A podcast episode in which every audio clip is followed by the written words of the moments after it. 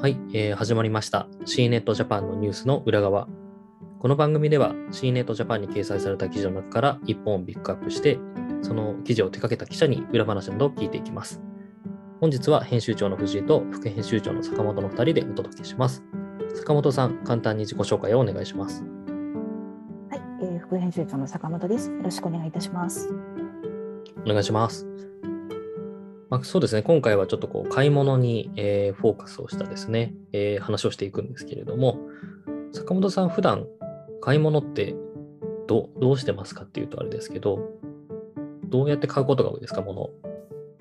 やっぱりネットで買うのが一番多いかもしれないですね。うーん、うん、でプレゼントとか何か探したいときはリアルの店舗に行って、はい。新しいものをなんか探すみたいなことが多いかもしれませんね。もうそれは買うものが決まっている場合っていう感じで、そう買い物が決まってたらネットではい。何かこんな感じのないかなみたいなちょっとふんわりした時にリアルの店舗に行くかもしれません。うーん。確かにね、ありますよね。うん、もう決まってたらねネットで注文した方が早いかなってう思っちゃう。感じですね。私もそうですね、かなり AC とか、あとメルカリとか使いまくってるんですけど、でも先日そうですね、私結構そういう画集とか、あの、写真集とか、まあそういうのいろいろ集めるの好きなんですけど、久々に紀ノ国屋に、新宿の紀ノ国屋に行ったら、そのアートコーナーに行くと、やっぱり、どんどん知らない画家さんの画集とかが平積みされてたりすると、気づいたらそうですね、4冊ぐらい買ってたりとかしましたね。まさに発見とか探すとか、そういうところで。うんうん、やっぱりそういうところは、リアルの方がまだまだ勝ち目があるのかなっていう気はしますよね。うん、そうですね。うんで、も藤井さんこの間メルカリでたくさんパンフレットをゲットしてたっていうあ、そうですね。週末に、なんか、そうですね。暇つぶしにメルカリで見てたら、なんかパンフレット、映画のパンフレットが欲しくなって、探して、やっぱりもう300円とかで結構売ってるんですよね。昔の名作とか。あ、これいいなと思って買って買って、そうですね。気づいたらね、30冊ぐらい買ってました。した30冊すごいよね。30冊なんですけど、まあ、1冊300円とか400円とか、基本あの1000円とかいくものはちょっと買わないようにしていて、そうなんですよね。ついついなんか、あ、ジブリの昔のやつ、これ持ってないわと思って買ったら、ってことはこの次に公開されたこのジブリのを買っとかないとなってやっていって、そう気づいたらね、結構買っちゃってましたね。はい。なるほど。そうですね。なので、そうですね。まあ私もそういう感じで、えーリアル、EC、結構どちらも好きなんですけど、まあ、ちょっと今回はですね、えっ、と、これはあの、はい、タイアップ記事にはなるんですが、えっ、と、私も取材してとても面白かったのでご紹介したいなとえー思ってます。今回、えっ、と、NTT ドコモさんとですね、えー三井不動産が、タッグを組んで、まあ、新しい買い物体験を提供するというものになっていまして、えーまあ、ドコモさんはですね、その、えー、ラース、リテイルアズアサービスという、えーまだなかなか今 SARS とか、まあ、そういうのはよくありますけど、えー、ラースという形で、え表現をされてるんですけど、まあ、特にですね、そのさっき話にも出た体験の方を重視した、えー、小売りの新しい形というものを、えー取り組んでいて、えー、ザストというものなんですけど、それとですね、三井不動産の方は、えーとまあ、D2C のメーカーの開発だったりとか、あと出店を支援するという取り組みで、ニューポイントというものをやっているんですけど、これを組み合わせた形で、えーと実際に南、えーと船橋ですかね、のララポート東京ベイの方の、本当になあフードコートの隣に、えーイベントスペースがあるんですけど、まあ、そこに大きなですね、えー体験ブースを作って、まあ、その中で、えーと今回はスマートトイですね、D2C の、えーおもちゃ、スマートトイを店内で遊べるというものを、えー展開しているというものになります。はい。いちなみにですね、これちょっとまあ取材の裏側的なお話をするとですね、あの、この店舗のですね、撮影日と、えっ、と、実際に開発を手掛けた方のインタビュー日が、ちょっとあの、スケジュールの関係で別日だったんですよ。なので、えっ、と、撮影と、そうですね、インタビュー、私が連日あの別々の場所に行きまして、えー、とこのララポート東京ベイがですね、私の自宅からだと大体片道2時間ぐらいかかる場所だったんですよ。なので、あの往復4時間かけて行ったんですけど、はい。で、1時間ぐらい撮影をして帰るというような、なかなか久しぶりだなっていう、こういう、はい。ね、このコロナ禍でなかなか片道2時間かけていくことないなくなりましたからね。そうなんですよ。そんな長距離、はい、撮影。撮影だけでそんな長距離移動するって結構珍しいので、まあ、あの、これはこれ楽しかったんですけど、はい。で、そうですね。次の日は、あの、渋谷にあるドコモさんのコワーキングスペースで取材をするという感じで、結構ですね、あの、取材に時間を費やした記事でありました。はい。その時間がかかってる。実際に坂本さん、この記事読んでみてどうでしたか？これちょっと体験してみたいですよね。なんかこれ大人でもこの宿題やる機会とか欲しくなっちゃうかもしれないと思いました。そうですね、えー、と今回、ま、7種類のスマートトイがその店内にあるんですけれども、ちょっとあの全体の、えー体験の流れみたいなのをお伝えするとですね、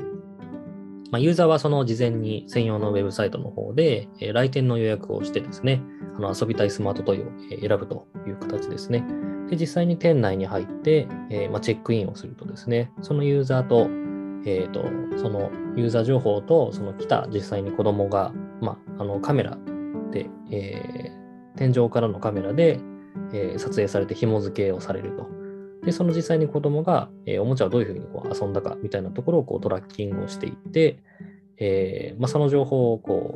う、要は D2C メーカーには、あの、個人を特定えしない形で提供するというものになります。で、子供は実際にですね、まあ、7種類のおもちゃが遊べるんですけど、あの、我々も記事化しているほぼ日さんのアースボールですとか、あと、鬼滅の刃のですね、おもちゃとか、あと、まあ、もう少しこう海外系の、えーチークに、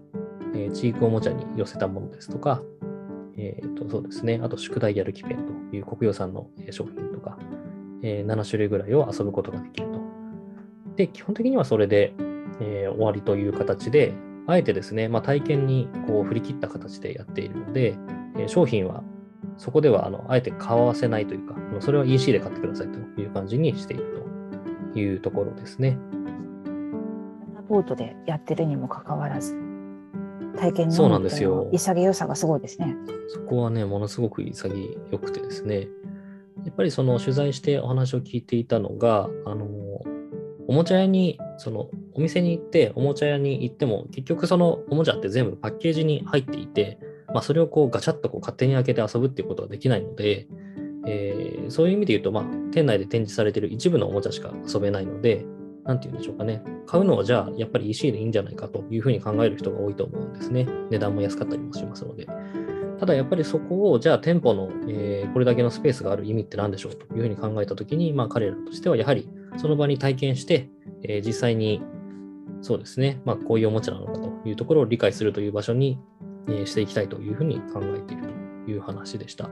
で、えっ、と、まあドコモさんとしてはそういう話をしていて、一方の、えーそうするとじゃあ、あのララポートを展開されている三井不動産さんとしては、まあ、物も売らないといけないんですけど、えーどういうふうに考えてるかというところでいくと、えーと、よくまあ、そのビッグサイトとか、ああいうところで、東京おもちゃショーとか、なんかあると思うんですけど、あそこに来るのはあくまでも、えっ、と、なんでしょうかね、えーまあ、ビジネスパーソンの方が来る。なので、大人が来るので、本来そのおもちゃを使ってほしい顧客ではない、まあ、子供ではなかったりするんですよね。なので彼らとすると、やはりその D2C のメーカーさんには、そういう展示会だけじゃなくて、えーいろんなファミリー層が、まあ、日常的に来るララポートのところでこう体験をしてもらって、ファミリー層、まあ、なので親の反応もそうかもしれないですし、子供の実際の反応を見ることで、それをこう、えーと、なんでしょうか、顧客インサイトの分析とかに使ってほしいというところに、えーちょっとこう可能性を見出しているというようなお話をしてましたね。はい。ちょっとベータとかに似てるところもありますね。マーケティングで使うというところ。そうですね。あの、ベータとかは結構ね、あの最新のデジタル、えーデバイスとかが、まあ、あの体験できる場所ですけれども、一応ここの違いみたいなところも聞いたんですが、えー、あくまでもその、まあ、これはドコモさんの考えとして、えーベータはですね、やはりその発見とか、えー新しいことに、うん、なんかまあ気づいたりとか、そういう場所であるというふうに考えていて、で、ドコモさんがやっているこちらの取り組みについては、あくまでもこう体験をする場所であるというところが、えー違う、えー違いものであるというような表現をされていました。はい。あとですね、えーとまあ、今回記事の中でメタバースという表現をしてるんですけれども、えーとですね、店内の中にも一応モニターがあって、えーその中にメタバースの世界が構築されていて、そこはあの子どもたちがスマートトイを遊ぶ、えー店内と同じものが作られているんですけど、メタバース的な要素で言うと、えーある条件を動画を 3, 3つ見るのかな？あの、そのおもちゃに関連する動画を3つ見るとですね、え宝箱がパッと出てきて、それを手に入れると、お店の外にこう走り出すことができて、えーいろんなところをこう、ちょっとクエスト的なことが、まあ、店の外を走り回ったりできるというふうになるんですね。で、そこが、そうなんですよ。で、そこが、まあ、あの、またこれはある種、えーお試しみたいなコンテンツでもあるので、えーそこまでになってるんですけど、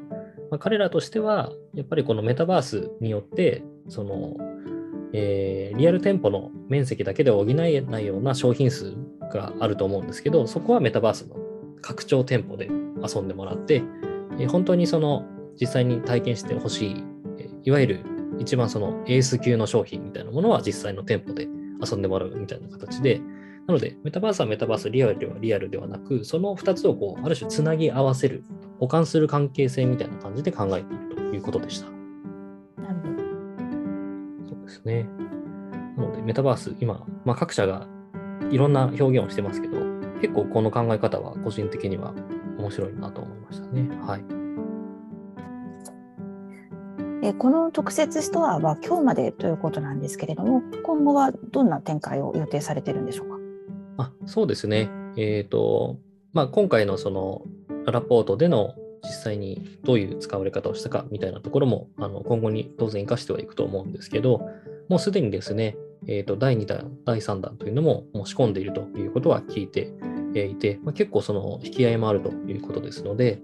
あの第2弾、まだちょっと企業名とかはその取材で聞いたんですけど、あの教えてはもらえなかったんですが、まあ、あの年内には当然やるというようなことは言ってましたので、